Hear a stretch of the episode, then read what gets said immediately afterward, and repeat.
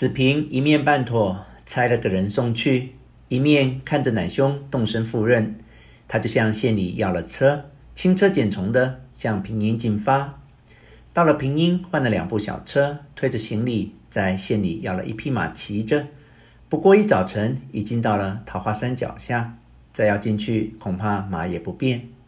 幸喜山口有个村庄，只有打地铺的小店，没法暂且歇下。向村户人家雇了一条小驴，将马也打发回去了。打过尖，吃过饭，向山里进发。才出村庄，见面前一条沙河，有一里多宽，却都是沙，唯有中间一线河深，土人架了一个板桥，不过数丈长的光景。桥下河里虽结满了冰。还有水声从那冰下潺潺的流，听着像是环佩摇曳的意思，知道是水流带着小冰与那大冰相撞击的声音了。过了沙河，即是东域。原来这山从南面以里北来，中间龙脉起伏，一时虽看不到，只是这左右两条大路，就是两匹长岭，钢峦重踏，到此相交。除中峰不计外，左边一条大溪河叫东域，右边一条大溪河叫西域。两峪里的水在前面相会，并成一溪，左环右转，弯了三弯，才出溪口。出口后就是刚才所过的那条沙河了。子平进了山口，抬头看时，只见不远前面就是一片高山，像架屏风似的。迎面竖起，土石相间，树木杂丛，却当大雪之后。石是青的，雪是白的，树上枝条是黄的，又有许多松柏是绿的，一丛一丛，如画上点的胎一样。骑着驴，玩着山景，实在快乐得极。思想作两句诗，描摹这个景象。正在临神，只听咳夺一声，觉得脚当一软。身子一摇，竟滚下山涧去了。幸喜这路本在涧旁走的，虽滚下去尚不甚深，况且涧里两边的雪本来甚厚，只为面上结了一层薄冰，做了雪的包皮。子平一路滚着，那薄冰一路破着，好像从有弹簧的路子上滚下来似的。滚了几步，就有一块大石将他拦住，所以一点没有碰伤。连忙扶着石头立起身来，哪知把雪倒戳了两个一尺多深的窟窿。看那驴子在上面，两只前蹄已经立起，两只后蹄还陷在路旁雪里，不得动弹。连忙喊跟随的人，前后一看，比那推行李的车子影响俱无。你道是什么缘故呢？原来这山路行走的人本来不多。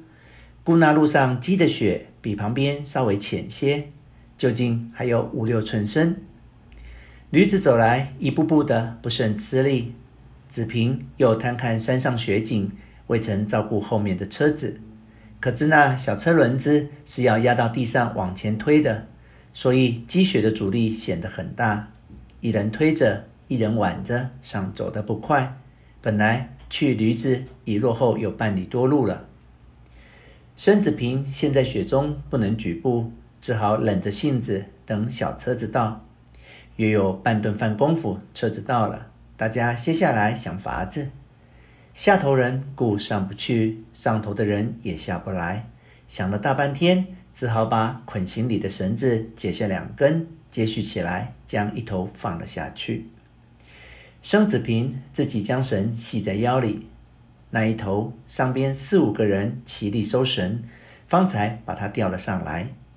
跟随人替他把身上雪铺了又铺，然后把驴子牵来，重复骑上，慢慢的行。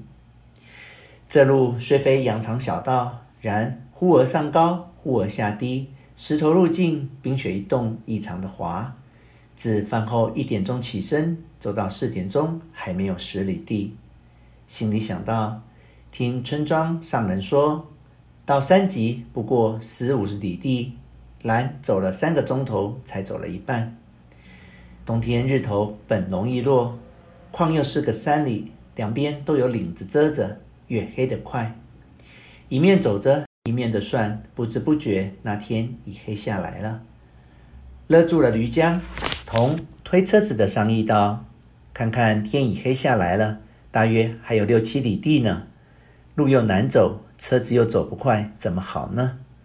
车夫道：“那也没有法子，好在今儿是个十三日，月亮出得早，不管怎么，总要赶到集上去。大约这荒僻山径不会有强盗，虽走晚些，倒也不怕他。”子平道。强盗虽没有，倘或有了，我也无多行李，很不怕他，拿就拿去也不要紧。实在可怕的是豺狼虎豹，天晚了，倘若出来个把，我们就坏了。车夫说：“这山里虎倒不多，有神虎管着，从不伤人，只是狼多些。听见他来，我们都拿根棍子在手里，也就不怕他了。”